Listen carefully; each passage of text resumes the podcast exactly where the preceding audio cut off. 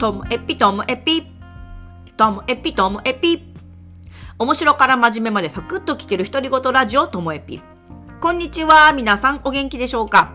まあ、今日はですね、なんか年末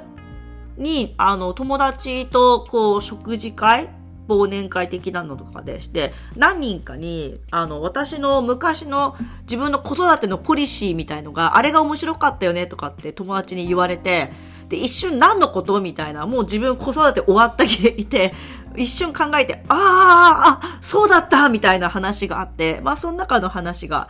ともえぴで喋ったことないかなと思うんで喋ります。もしかしたらね、昔喋ってるかもしれないんですけども、あの、まずね、一つ目がですね、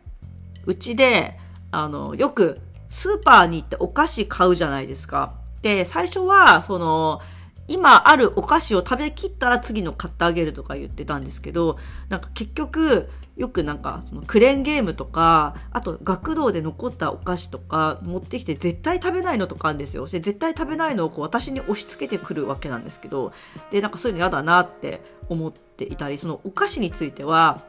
なんかあの、再現ないんですよね、買い始めたら。で、なきゃないで寂しいし、みたいな感じで。っていうのがあって、学童を終わった後でしょうね。学童って、学、放課後の、えっ、と、学童保育は、月謝いくらっていうプラスおやつ代いくらっていうこう2本柱でこう払っててお菓子代おやつ代が1000円か1500円か2000円かそれぐらい払ってたかなと思うんですけど1ヶ月にもうそこあやふやなんですけど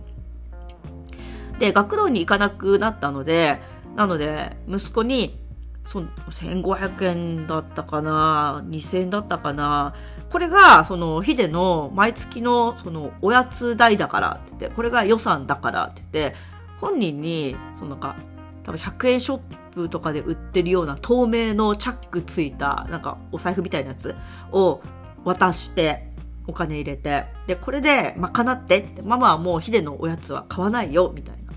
で、家族で食べるものとかね、は、あの、買ったりするわけですよ。みんなで食べるアイスとか、みんなで食べる何かっていうのは。だけど、ヒデのためだけのお菓子はもうこれで賄って、飲み物もね、とか言って。牛乳とか麦茶とか、こう、基本的な飲み物はあるけども、そのジュース類ですね。っていうふうに始めたんですよ。そしたら本人が嬉しくって、こう、最初自分で好きなものいろいろ買うじゃないですか。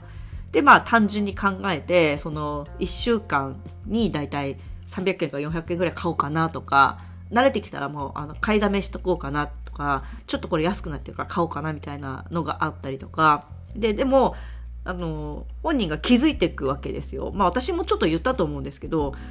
あのドラッグストアってお菓子安いよねみたいな。飲み物も安いよねって 言って。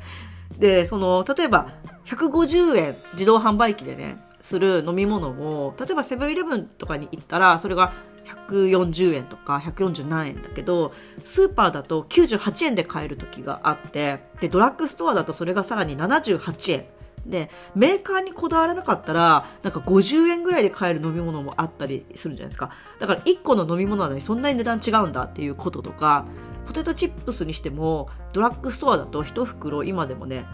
あの98円78円一番安い時68円みたいのが昔あってそういうふうにして同じものでも買う場所で値段違うんだっていうのを知っていくとなんかドラッグストアに行きたくなるわけですよ買うためにね。っていうふうにしてあのやっぱり自分のお金ってなるからこそ使い方を考えるじゃないですか。で親としてはストレスがない彼が自由に使うんでだから別に2000円でも渡しちゃったのでそれで例えばポテトチップスを20袋買おうが安いとこ探してポテトチップス30袋買おうが、まあ、そそんな、まあ、いろんなもの買ってますから そんなちょっと今で極端ですけどで買う量は関係ないんですよね私にとっては。だからなんかそういうのが私は楽し私も見てて楽しかったし息子のそういう考えて使うっていうのがなんかそれが一つなんですよね。でなんかそれ以外にも、うんと例えば床屋もなんか自分で行くタイミングで一人で行かせてたりとかあとはその漫画もあの例えばジャンプとかあとなんかコロコロコミックとか割とこうじいちゃんばあちゃん家に遊びに行ったらばあちゃんが買ってくれたりとかもしてたんだけどもそれをじいちゃんばあちゃん家行かない日が続くと私が買うのもなんかなみたいな。私別にここれ買うよって許可してないのになと思って、だからその、なんか雑誌代みたいのもなんかまとめて渡したんですよ。これであの自分で賄ってと。全部は買えないと思うから本当に買いたいやつだけ買ってみたいな。そしたら、なんか知恵つけて、